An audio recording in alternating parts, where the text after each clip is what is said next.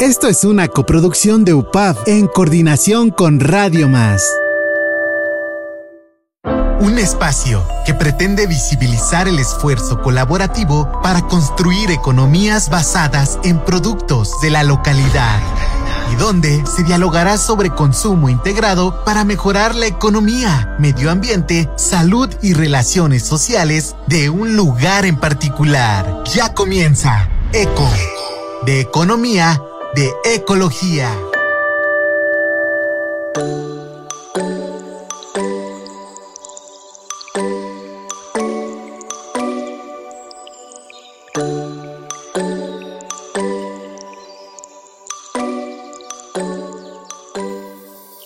¿Qué tal amigas y amigos de Eco de Economía y Eco de Ecología? Nos encontramos ahora desde las oficinas de la Universidad Popular Autónoma de Veracruz en la Rectoría y pues bueno, como cada programa, siempre buscamos aquellos personajes que tengan e impacten en la comunidad, así como en nuestro entorno veracruzano y por qué no decir en nuestro país.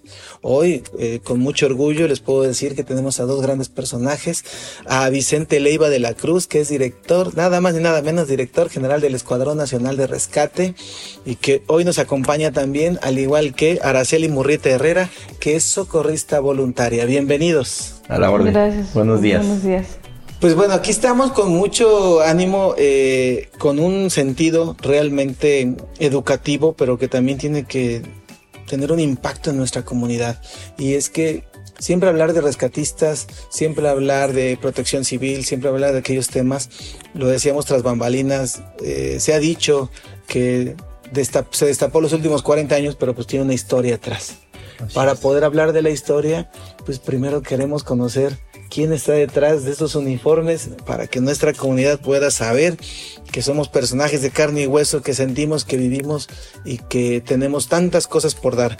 En ese sentido, Vicente, con el respeto merecido, ¿nos podrías compartir quién es Vicente Leiva de la Cruz? Bueno, un servidor nacido en Comalcalco, Tabasco y pues prácticamente veracruzano soy desde los 17 años. Este, aquí llevé a cabo mis estudios como en la Ciudad de México. Y bueno, a raíz de algunas circunstancias que en aquel entonces, estamos hablando de 1982, eh, surgió la idea de un, grupo voluntario por las razones eh, que muy pocas ambulancias habían en la ciudad, tal vez la Cruz Roja 2, y, y eso eh, marcó la pauta a que este, pues, nos organizáramos como una asociación civil y así fue como nació el Escuadrón Nacional de Rescate en aquella época. Nació aquí en Jalapa. Así es, nació aquí en Jalapa, eh, su sede nacional, aunque muchos lo desconocen, es la ciudad de Jalapa, Veracruz, nuestra capital. Aquí somos la sede. Mira qué bien. Así es. Y desde 1980 y ¿qué es? ¿Dos? 1982 se funda Escuadrón Nacional de Rescate, se protocoliza y se convierte oficialmente en una asociación civil. Fíjense qué interesante. Y pues bueno, ya iremos desmenuzando la historia de eso, si te es. parece. Y tenemos también a Araceli Murrieta. A ver, Araceli, ¿quién eres? Cuéntanos a nuestra Buenos días. comunidad, de favor. Bueno, mi nombre es Araceli Murrieta Herrera. Yo soy licenciada en Sociología, egresada de la Universidad Veracruzana. Eh, soy socorrista voluntaria desde hace 20 años. Nací en Alto Tonga y por, por mis estudios me vine a vivir aquí a Jalapa y desde entonces nació la, la voluntad, el altruismo de ayudar a los demás, ¿no? Entonces, esta asociación civil me permitió ingresar aquí como, como voluntaria. Eh, fui ayudando y me fui dando cuenta de, de las necesidades de las personas en alguna situación este, en el que pues ahí entró la empatía, ¿no? Entró la humildad para, para apoyar y lo he hecho desde hace 20 años, los cuales han sido bastante pues, recompensables, ¿no? ¿Por qué? Porque nada, con nada se compara el poder ayudar, el poder sentirse bien uno mismo, ¿no? Con, con la ayuda. Y aparte de que, pues, el compañerismo entre nosotros es, es sumamente grande, es otra familia la que tenemos, ¿no? En la cual, pues, nos tratamos con respeto, con ayuda. eh, es como una segunda casa que tenemos y que, bueno, está abierta a todo, a toda aquella persona que, que desea apoyar más que nada. Entonces, pues mi vida han sido aquí 20 años en los que, o sea, no, no hay palabras para expresar y agradecer el que estemos en este medio para seguir ayudando y para seguir transmitiendo estos valores de altruismo más que nada y de empatía, porque en estos tiempos se ha perdido esa, esa empatía, esa solidaridad con las personas vulnerables. En sí es esa parte lo más interesante de esta C. Es todo un tema que platicábamos hace ratito también, hace unos momentos, que es como si fuera una esfera diferente, como si viviéramos en un, como si ustedes vivieran un mundo diferente en cuanto a los horarios, en cuanto a las características, en cuanto a visionar las necesidades. Y, y eso me permite volcarme nuevamente o regresarme nuevamente a los ochentas para poder eh, pues generar eso. ¿Qué, ¿Qué, se encuentra cuando se crea la, la, en este caso, la Dirección General, bueno, el Escuadrón Nacional de Rescate? Así es o sea, me, me, platicas que dices, había necesidades de ambulancias. ¿Cuántas necesidades vieron para tener que formar un grupo Así de es. voluntariado, no? Sí. Algo que quieras comentar. A raíz de un incidente que, que se suscitó en la zona de Axalan, en la sierra, nos trasladamos en vehículos particulares para dar ayuda de una volcadura de un autobús de estudiantes, incluso de la normal. En esa época en donde se pedía ayuda, no había ambulancia cerca, ni Perote, toda esa zona no tenía ambulancias más que Jalapa. Entonces acudimos, ayudamos eh, pues con un vehículo particular y ayudamos a algunos lesionados sin, nosotros, sin tener nosotros prácticamente equipo ni conocimiento porque no estábamos en nada, íbamos como, como personas civiles, ¿no? A dar ese apoyo y bueno, a raíz de, de, todo ese sufrimiento que vimos, de tener que trasladar a personas en vehículos particulares, que lo seguimos haciendo este, durante muchos años hasta lograr tener una ambulancia, porque bueno, como grupo voluntario se formó sin apoyo de nadie, más que de la bolsa de nosotros mismos hasta la fecha, ¿no? Entonces eso marcó toda esa historia de pues surgir como una agrupación este, organizada y lista para poder ayudar a gente que lo necesitara. Así es como nace, así es como se forma Escuadrón con cinco elementos y posteriormente va evolucionando hasta tener ya a estas alturas 25 30 delegaciones en el estado y en otros estados que ha surgido también Escuadrón por, por el hecho de ser una corporación netamente voluntaria, ayuda necesaria a la comunidad sin que a la comunidad le cueste un solo peso. Qué interesante porque fíjense que pasaron los años, eh, se ha ido viendo cada año el, el, crecimiento que el escuadrón ha tenido. Como bien lo dice, en los recorridos por el estado nos ha tocado ya ver este, ya lo, lo, los escuadrones determinados, sí. en, en, cuando menos en la zona sur, en la zona norte me ha tocado verlo, en altas montañas. Sí.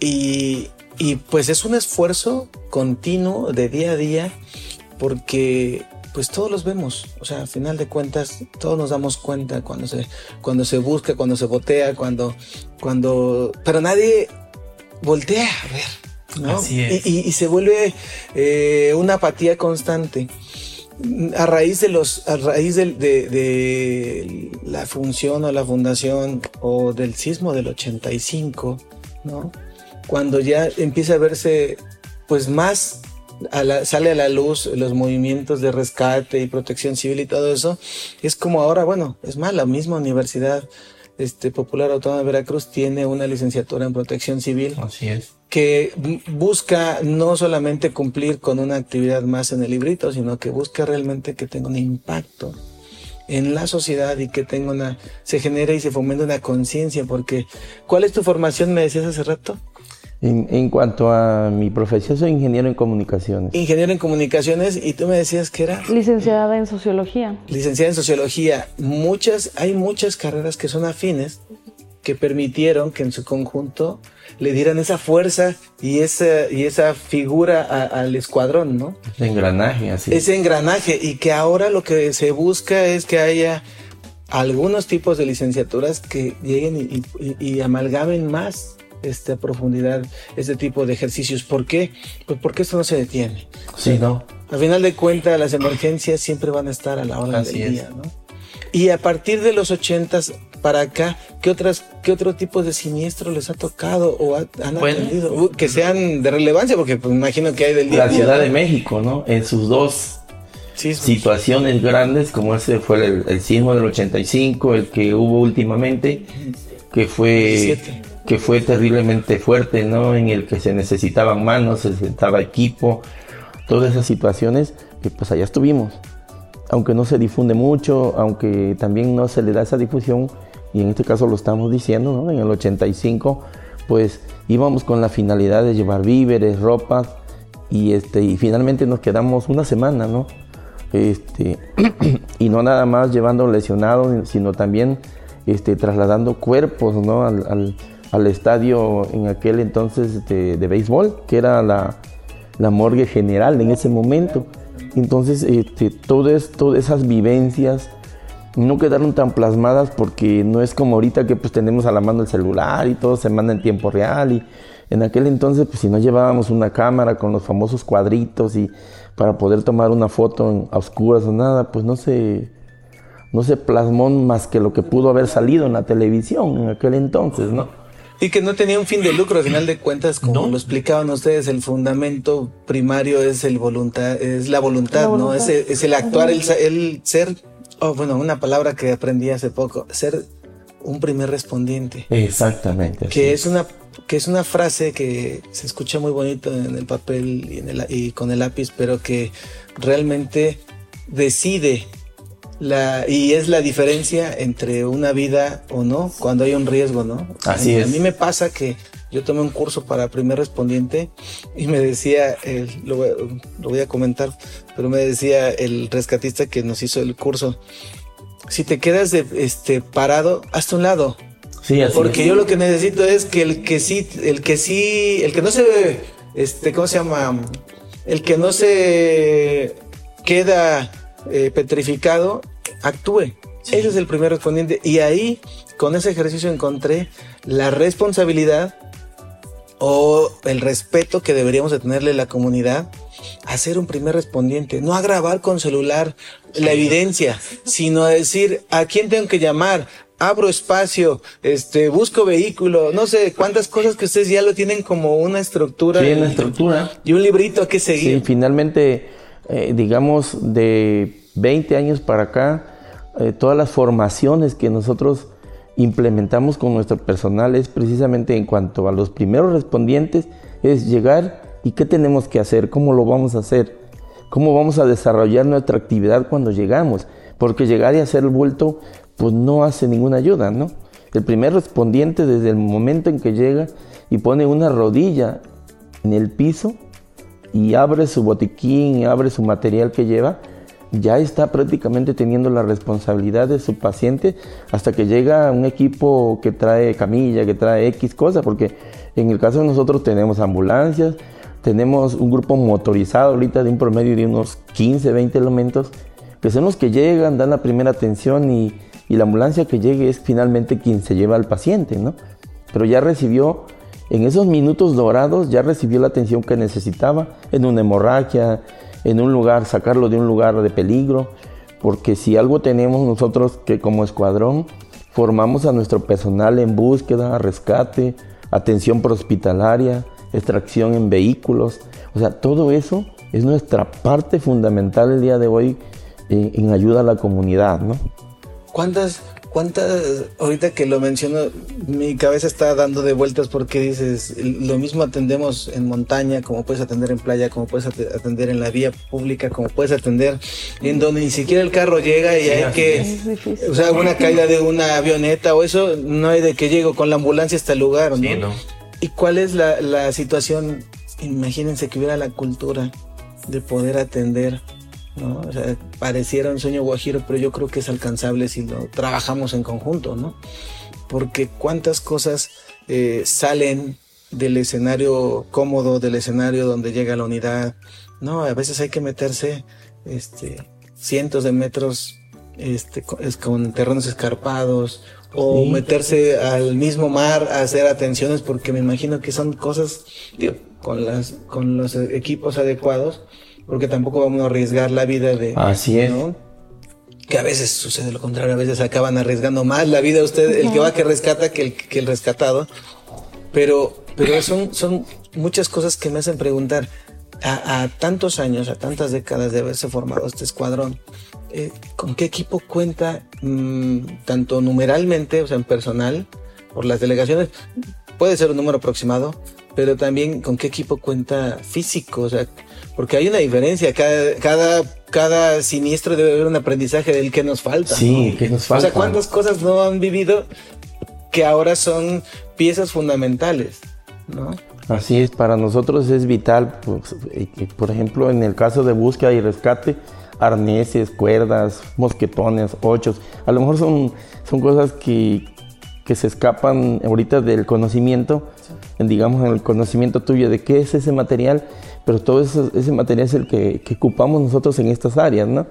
Te pongo un caso muy frecuente el día 24, ¿ah? El día 24, pues a las 10 de la llamada, a, a las 10 de la mañana recibimos un llamado fuimos a, pues a hacer la extracción pues, de un cuerpo porque ya no era una persona viva. Y, al instante ya recibimos dos llamados más en el mismo momento. Tanto así que venimos llegando a la ciudad de Jalapa porque todo fue por Chiconquiaco, este, Naulinco y esa zona, en las comunidades. Venimos llegando a las 10 de la noche de un día 24. De pasar todo un día mojándonos y, demás cosas. Este, pues para que una familia recupere algo que tenía perdido durante mucho tiempo. Y eso lo desconoce la gente, nos, ven ahí, nos ven en un vehículo, nos ven uniformados, bueno, ¿y ellos? ¿Quiénes son? No? Exacto. ¿Qué hacen? O sea, ¿por qué se juntan ahí? ¿no? ¿Por qué están ahí? ¿No? Entonces, pero muy por detrás hay una historia bastante grande de, no nada más de logros, también de sufrimientos, ¿no? porque en ocasiones es desesperante que no tengamos un vehículo en que trasladarnos a un lugar en donde está haciendo falta, ¿no? Es desesperante que, muchachos, júntenle porque hay que echarle gasolina al vehículo porque tenemos que trasladarnos a X comunidad que allá están necesitando, ¿no?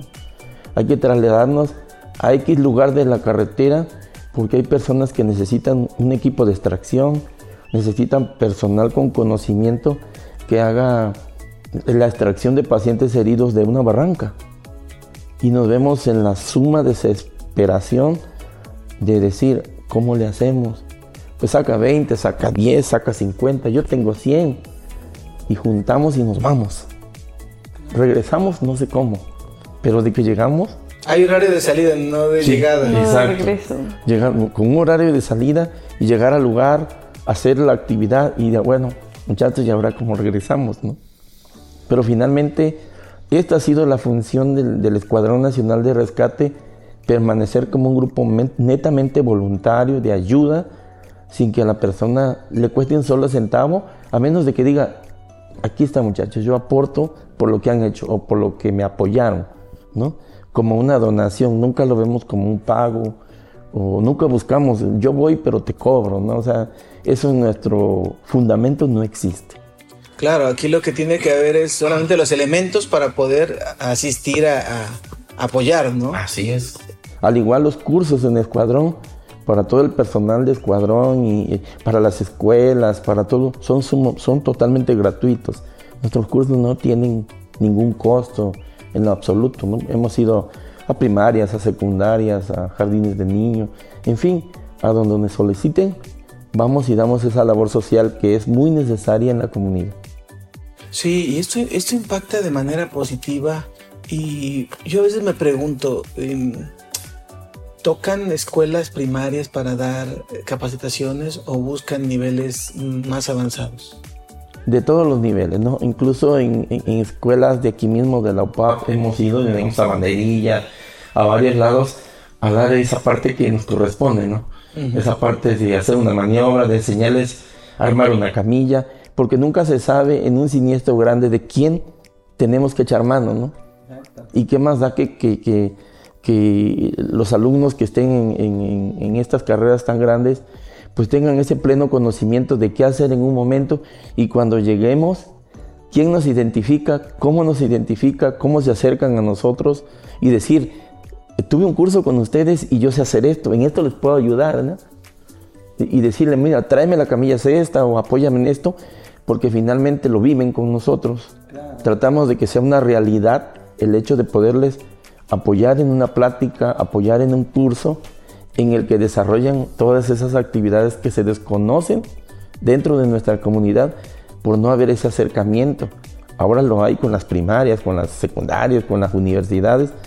Este, y es bueno porque saben quiénes somos y saben qué sabemos hacer, que es lo más importante, ¿no? Exacto. Hay, hay tantas cosas que, que a veces eh, te marcan una diferencia. Yo me acuerdo que mi papá comentaba hace ya muchos años que él aprendió a hacer nudos por un rescatista.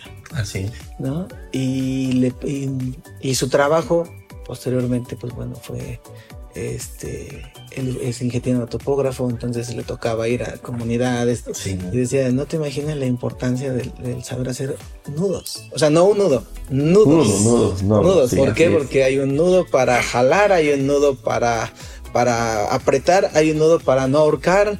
Y me decía términos muy, muy chistosos y llamativos que podrían parecer. Pero ahora voy a, platicar unos momentos contigo, Araceli. Eh, ¿Qué otras cosas vives tú como voluntariado? Vivo la, el entusiasmo de, decir, este, hoy ayudé, hoy fui útil para, para muchas personas, ¿no?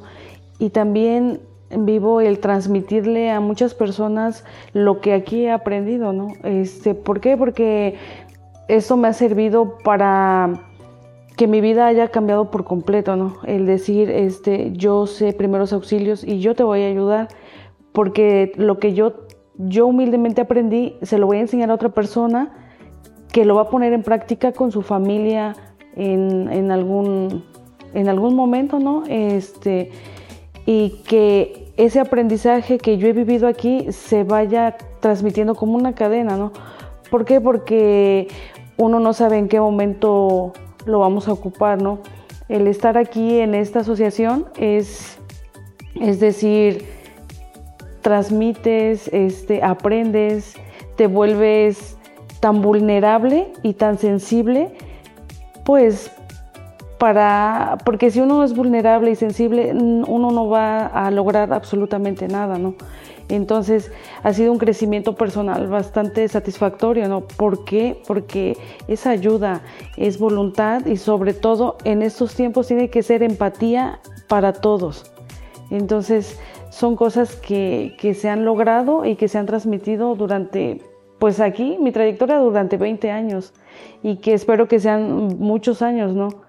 Y que sí hay momentos en los que pues se sufre porque es bastante se sí. sí. se flaquea porque pues a veces no encuentra uno el modo no el modo de decir este estoy aquí te voy a ayudar y hay que sacar fuerza y hay que sacar coraje no y de ahí pues todo todo tiene su recompensa el decir o el escuchar de una persona de una familia gracias por el, por el apoyo que nos brindaron eso no se paga con nada eso es completamente lo más grande que uno trae en el corazón del decir gracias este, o que te encuentren en la calle y que te digan este, me ayudaste y te lo agradezco porque mi familia está bien o porque pude recuperar a, mi familia, eso no se paga con nada.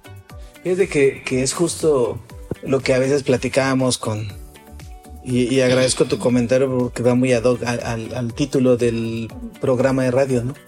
Cómo es eco de economía y eco de ecología. Y mucha gente cree que hablar de ecología era hablar de las plantas, cuando no. Es cómo ustedes en su entorno generan un impacto en esa comunidad, como lo platicabas del 24, que pasó, o sea, al final de cuentas lograron acudir al rescate y cumplir con la misión, ¿no? Así es. ¿Cuántas veces no se logra cumplir con la misión por azares del destino? Pero también de, economía, el eco de economía, porque, porque a fin de todo eh, generamos una conciencia que puede, que puede caer o incurrir en un beneficio económico a la comunidad o no. En fin, son tantas cosas sé que los tiempos se nos van y hay muchas cosas todavía por preguntarle a Vicente y Araceli que si nos acompañan en el siguiente bloque, con gusto se las compartiremos, ¿les parece? Claro que sí. Continuamos. Estás escuchando Eco de Economía y Eco de Ecología. Regresamos. Estás escuchando Eco de Economía y Eco de Ecología. Continuamos.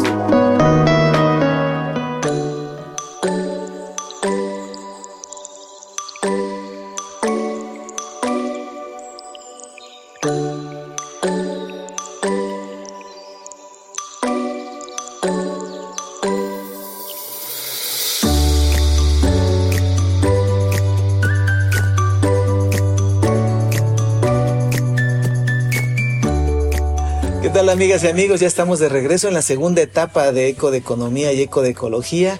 Estamos charlando con Vicente y con Araceli, que ellos son miembros de la, del Escuadrón Nacional de Rescate que es de origen aquí de Jalapa, Veracruz, transmitiendo desde la Rectoría de la Universidad Popular Autónoma de Veracruz. Estamos, como siempre, y ahora les voy a comentar algo este, tipo chisme, ya vamos a hacer una segunda versión de las grabaciones tras bambalinas, entre una grabación y otra, porque se ponen muy ricas y muy amenas. Justo estábamos platicando que cuál es la importancia de los rescatistas. Ya este Araceli nos comentó eh, en breves minutos cuáles era la responsabilidad, así como Vicente de cuáles son los valores. Uno con 20 años de experiencia eh, en este ámbito, otro con 40 años, Vicente, de experiencia que no se te notan. Este de todas las cosas y, todas las vivencias. Y justo tras bambalinas estábamos platicando qué sigue para, para el Escuadrón Nacional de Rescate. Eh, hablábamos de cómo, de cómo se puede o cómo se debería de equipar para las responsabilidades que tiene y nos empezamos a meter en el tema de las certificaciones. Me platicabas y ahora si nos compartes con la audiencia las certificaciones, cuál es la importancia de las certificaciones qué tipo de certificaciones y cómo podríamos trabajar, por qué no el día de mañana o interactuar la UPAP con, el Escuadrón Nacional de Rescate, pues todas aquellas cosas que, nos, que podemos hacer en, sinergia. Certificaciones, Vicente. Pues bueno, este Escuadrón Nacional de Rescate, como una estructura formada, ha tenido la necesidad de formar sus propios cursos, ¿no? Cursos enfocados a, a lo que hacemos a la necesidad que tenemos siempre, a lo que vivimos en la calle, a lo que vivimos en la carretera, a lo que vivimos en, el bosque, en la montaña. Y así es como logramos tener, por ejemplo, un curso de búsqueda, rescate y atención prehospitalaria que se alarga a veces hasta cinco años, ¿no? Por el hecho de que el personal para poderse certificar aquí tiene que pasar por, por una serie de situaciones desde el aprendizaje hasta el hecho de tener situaciones ya reales para poderlos uno calificar como alguien calificado para hacer esa labor.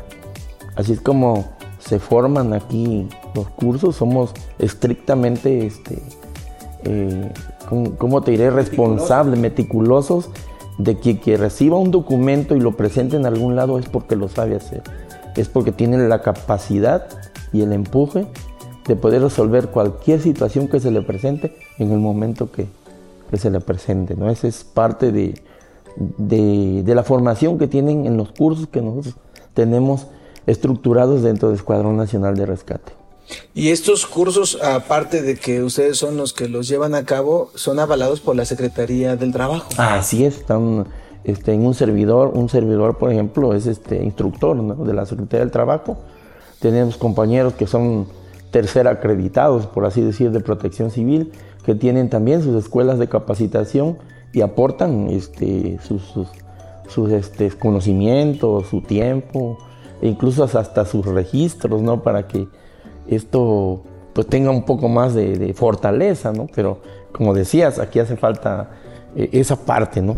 Y a mí me llama mucho la atención porque eh, compartiste algo también tras bambalinas que decía eh, yo no le doy su certificado, su certificación hasta que no me lo demuestre en el campo. por, por la, la gran importancia de, de, no nada más tener un papelito, ¿no? Claro que sí. No, es llenarse de, diplomas o de certificaciones, sino cuando esté realmente en el campo, en el siniestro o en el percance, sepas cómo actuar, ¿no? Sí, un papel no es dinero, es capacitación. Es conocimiento, ante todo. Es conocimiento. Esa es la parte en la que nosotros empujamos mucho. ¿Por qué? Porque todo el personal que va a hacer un rescate, que va a hacer una maniobra, y lleva de por medio, primero, la vida de él ¿A quién va a rescatar? ¿Cómo lo va a rescatar? No tienen por qué surgir incidentes dentro de un rescate cuando se tiene capacidad.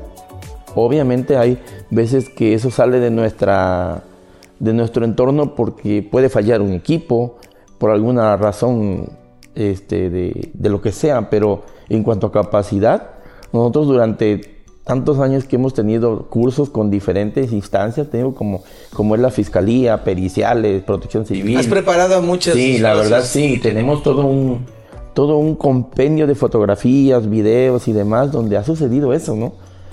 Y, hasta el momento no hemos tenido, al menos en un curso, en, una, en un rescate que nos ha tocado bajar barrancos de 300, 400 metros, por así decir, no hemos tenido nunca un incidente que lamentar porque es la capacidad lo que nos distingue en lo que estamos haciendo, ¿no?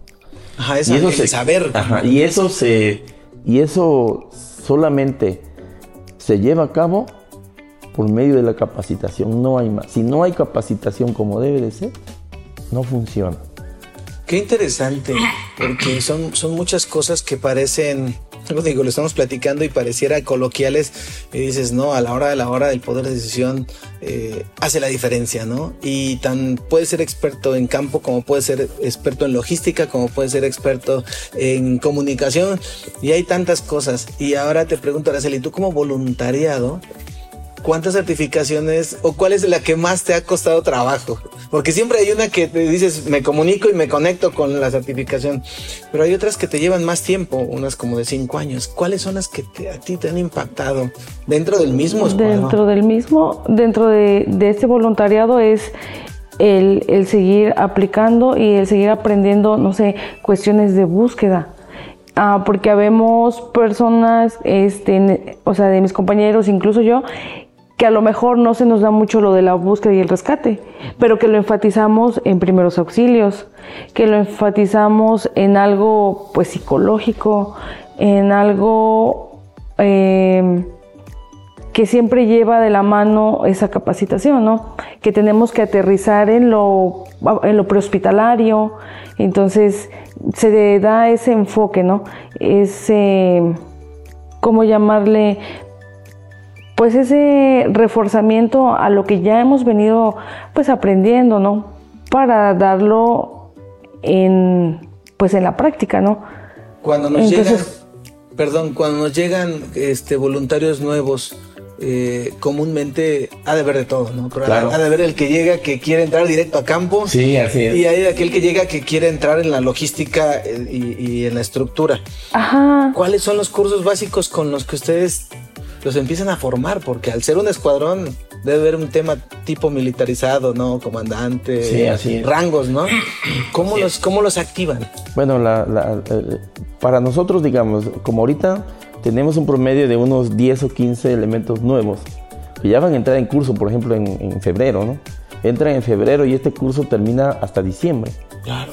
Y un curso eh, llamamos nosotros básico porque es de rescate y atención prehospitalaria, no de búsqueda, rescate y atención prehospitalaria, es rescate y atención prehospitalaria, nada más. Nos enfocamos específicamente a todo lo que tiene que hacer el personal, primeramente en el primer respondiente. Y el primer respondiente ya debe de ir capacitado, no nada más para decir, llego, pongo la rodilla y ya está. No, llego, saco mi equipo y puedo hacer una maniobra que le salve la vida a alguien. No nada más en, le pongo una venda, le pongo una gasa y movilizo, no lo puedo sacar de algún entorno donde está en peligro. Esa es su primera respuesta. Y eso le cuesta a ellos un solo peso.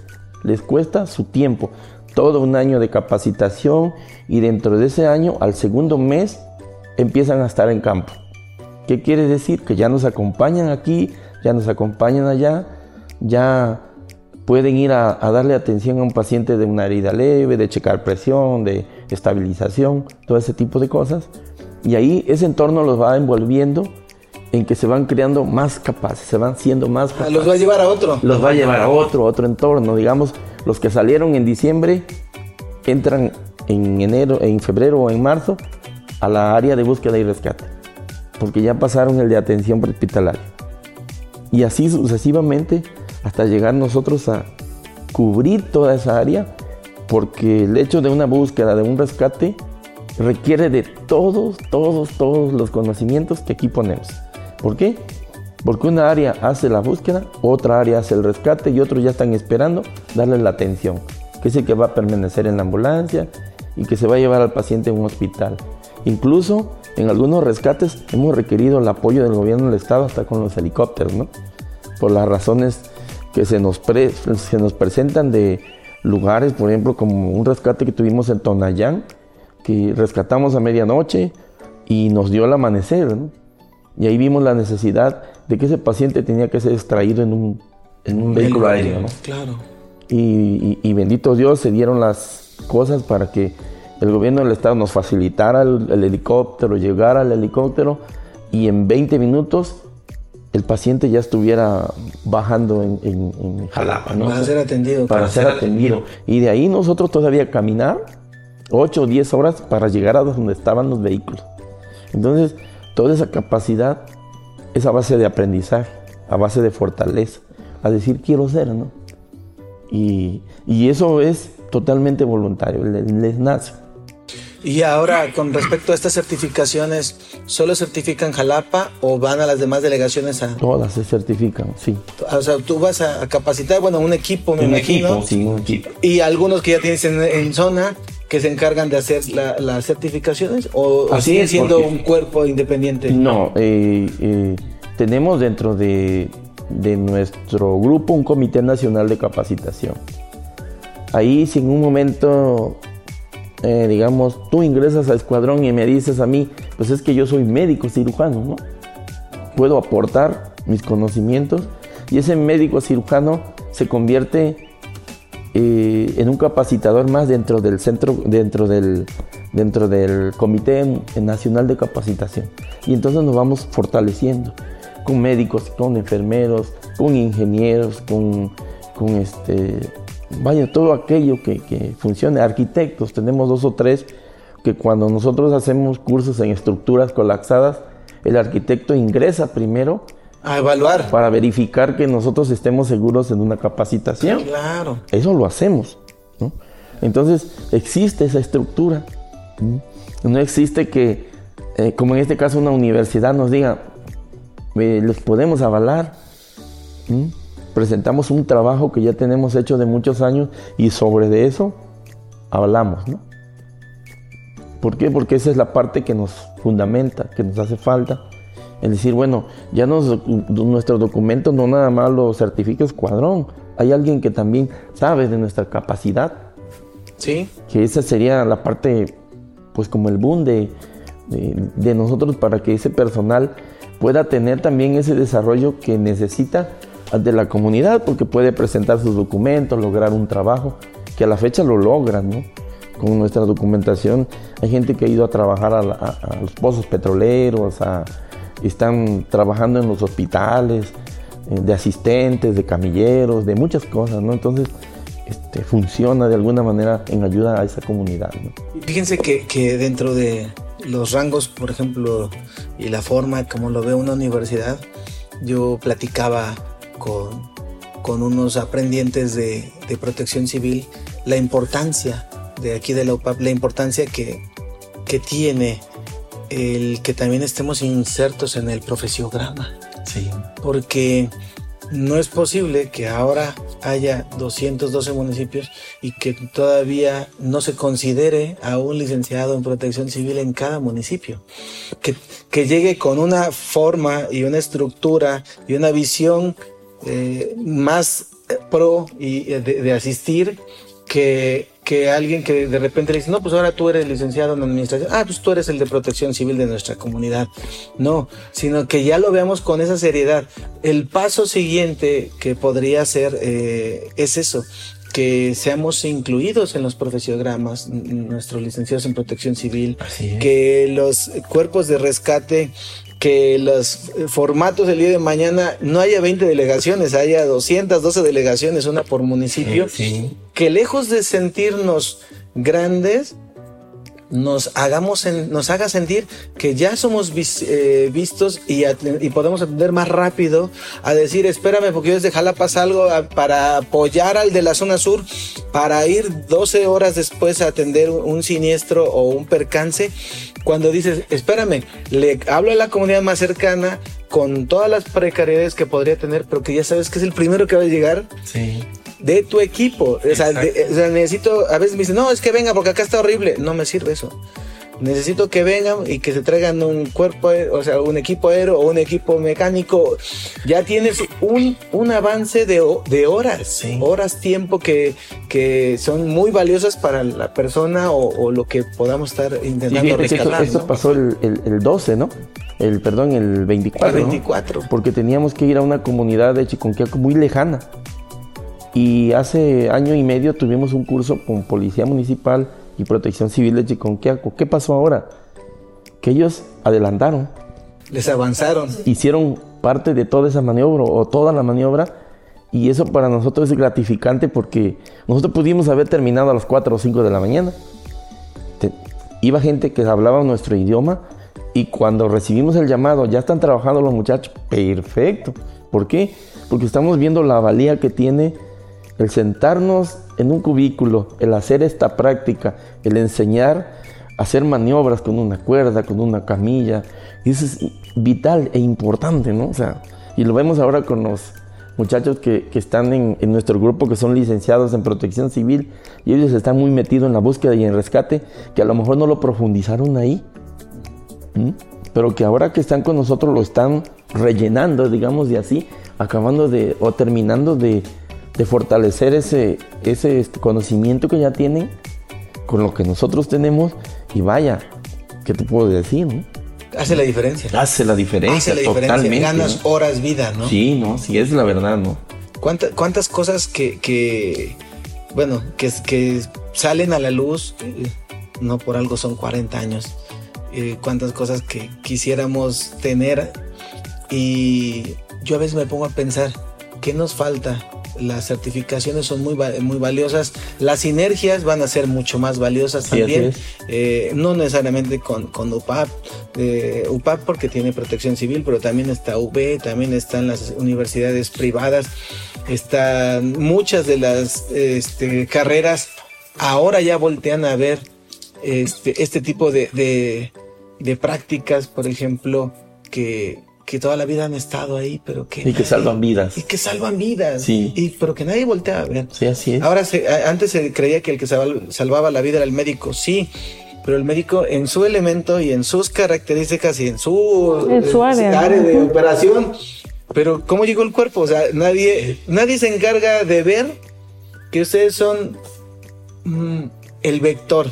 Así es. El que hizo que desde el incidente hasta el hospital llegara, ¿no? Exacto. Y esa parte eh, se tomaba como parte de, de, obligaciones que pues que no son no son realmente obligaciones son voluntades sí no entonces son muchas cosas que, que se pueden ir haciendo y ahora yo pregunto como red nacional, aparte de Veracruz, ¿dónde más han estado? ¿Dónde más están? Me mencionabas algunos estados. Pues, pues como por ejemplo el estado de Tamaulipas, Nuevo León, este, Tepic Nayarit, por ejemplo, estado de Oaxaca, y se me escapa Tabasco, ¿no? Tabasco, tenemos Paraíso Tabasco que está prácticamente al... Paraíso Tabasco está en el rincón. sí, hasta lo último, ¿no? Tuvimos una capacitación en noviembre, ¿no? Agosto, en agosto, tuvimos una capacitación y tener que llevar todo hasta allá y, pero sabemos que ya existe alguien que está ahí listo. Listo. Para funcionar en lo que se necesite. Y así sucesivamente ya no hablemos del estado no porque el estado pues a base de que del trabajo que hemos realizado y que de alguna forma lo difundimos en, nuestra página, entonces se han sumado, ¿no? Se han sumado gente que quieren participar, que quieren darle un sentido a que no todo es dinero, a que no todo es por trabajo, a que no todo es eh, este, lucro. Lucro, exactamente. Y entonces es como ha ido fortaleciendo su escuadrón y es como ha crecido, ¿no? Digamos, última delegación que tenemos de las más nuevas, Pánuco. Pánuco tiene nueve meses. Pánuco tiene nueve meses y en nueve meses ha crecido enormidades. ¿Por qué? Porque la gente se acerca, les lleva un donativo, les, eh, les donan gasolina, les donan una llanta, les, les donan una refacción, y les dieron un local para poner su, su, su base, su estación. Entonces, eso es a base de que funcionan, que trabajan, que ven que eso se está realizando por un bien común. Es que ya alguien de Pánuco ya los vio a ustedes en otras delegaciones y dice, se volvió una ya cadena. en casa, vamos a apoyarla. ¿no? ¿Cuántas cosas? Y así es como funciona, ¿no? Es un engranaje, un engranaje, que finalmente pues enlaza para hacer todas las acciones, ¿no?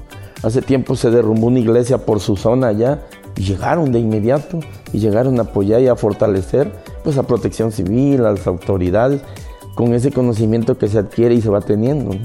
Ahora, ¿con quiénes más interactúan? O sea, está el, Escuadrón Nacional de Rescate y en un siniestro tienen que interactuar con Protección Civil Municipal o Estatal, con bomberos, con con quién más protección civil. Con la policía. Con la policía. Tanto municipales como estatales o sea todos todo es una labor en conjunto. Y si hay comunicación si existe sí totalmente sí totalmente. Bueno pues es que ustedes llegan como voluntarios o sea entonces no son no son este negativos al contrario son a favor de, del siniestro no sí exactamente. En el momento en que recibimos la solicitud del llamado del 911 por así decir de una persona pues prensada o ya fallecida dentro de un vehículo, ya el contacto directo se convierte, por ejemplo, en este caso con la fiscalía. Porque la fiscalía ya nos llama, requerimos de su apoyo y entonces ya se vuelve un enlace entre ellos. y ellos saben lo que hacemos, saben, sabemos nosotros hasta dónde llegamos, qué tenemos que hacer primero, después, y su labor de ellos, y en el momento en que nos dan luz verde, cuadrón, ya es correspondencia de ustedes sacarlo y ponerlo en una camilla. Sí. Fíjense, hay, muchas, muchas cosas que, uno a veces quisiera detonar. Una de ellas, en lo particular y a título personal, es que nuestra comunidad universitaria pueda eh, ver, eh, si no es que ya lo ha hecho, lo que hace el Escuadrón Nacional de Rescate en Veracruz y en otros estados, pero que también se genera una conciencia. A veces nosotros pensamos, platicamos, nosotros tenemos más de 35 licenciaturas y este mensaje va para los aprendientes.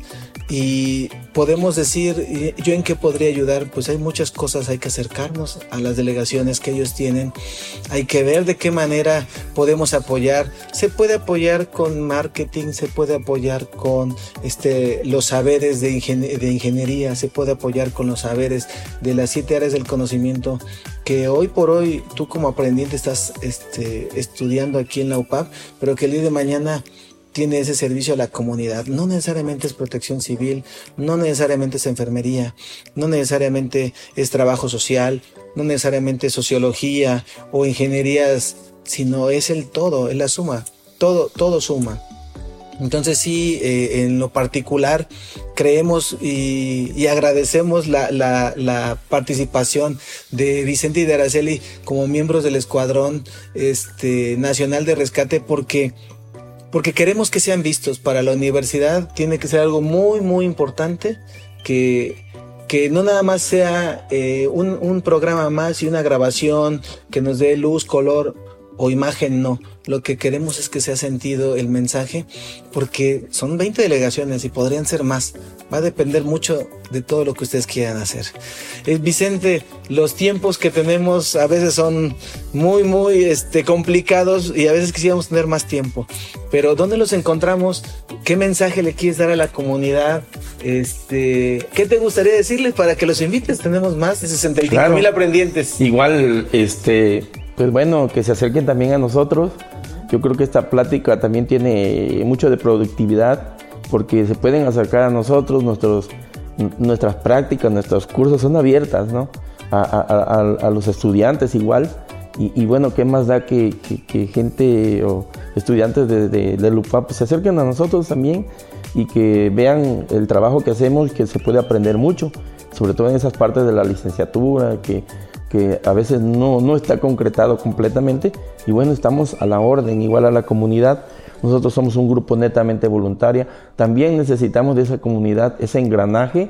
Todavía no, no entra. No, ah, todavía no entra. No entra. Entonces, si ese engranaje entra, pues nosotros seremos más fuertes para que también ellos reciban esa ayuda pronta y necesaria.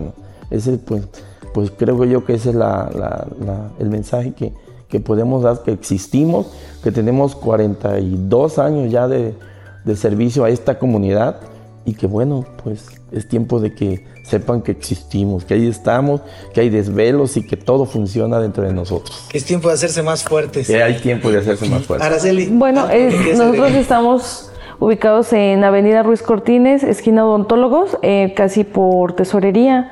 Nuestros días de guardia son jueves, viernes y sábados a partir de las 9, 10 de la noche hasta 3, 4 de la mañana. Estamos abiertos a, que lleguen, a que se incorporen, pues para seguir ayudando a, nuestra comunidad. Eh, igual este, están nuestros números de teléfono, este, que es el 2281 066113 y 2281 463164 y en nuestras redes sociales también. Este, los invitamos a que nos sigan. Está como em, Adrián Vicente este, Escuadrón y en, en, ¿La página de ustedes? En las páginas y pues qué más nos gustaría que nos visitaran directamente nuestro módulo de guardias para que vieran pues y conocieran de nuestra labor, de nosotros, de todo eso. Está abierta la invitación para que puedan apoyar y pues sumarse a esto. Y nuestra labor es las 24 horas. O sea que el horario no tenemos No, no tenemos horario. no hay horario. No hay horarios. Bueno, pues muchísimas gracias. Eh, siempre va a ser un gusto eh, volverlos a recibir más adelante, si nos lo permiten, para seguir ampliando y eh, dando a conocer más lo que es el Escuadrón Nacional de Rescate. Muchas gracias. Estamos a la orden. Estamos a la orden. Muchas, Muchas gracias. Nos vemos. Vemos en la próxima emisión de ECO, de Economía, de Ecología, en donde sabemos la importancia de formar parte de la compra local y la economía basada en la comunidad, como el desarrollo de sistemas de alimentación locales, los cuales tienen beneficios al medio ambiente. Esto es una coproducción de UPAP en coordinación con Radio Más.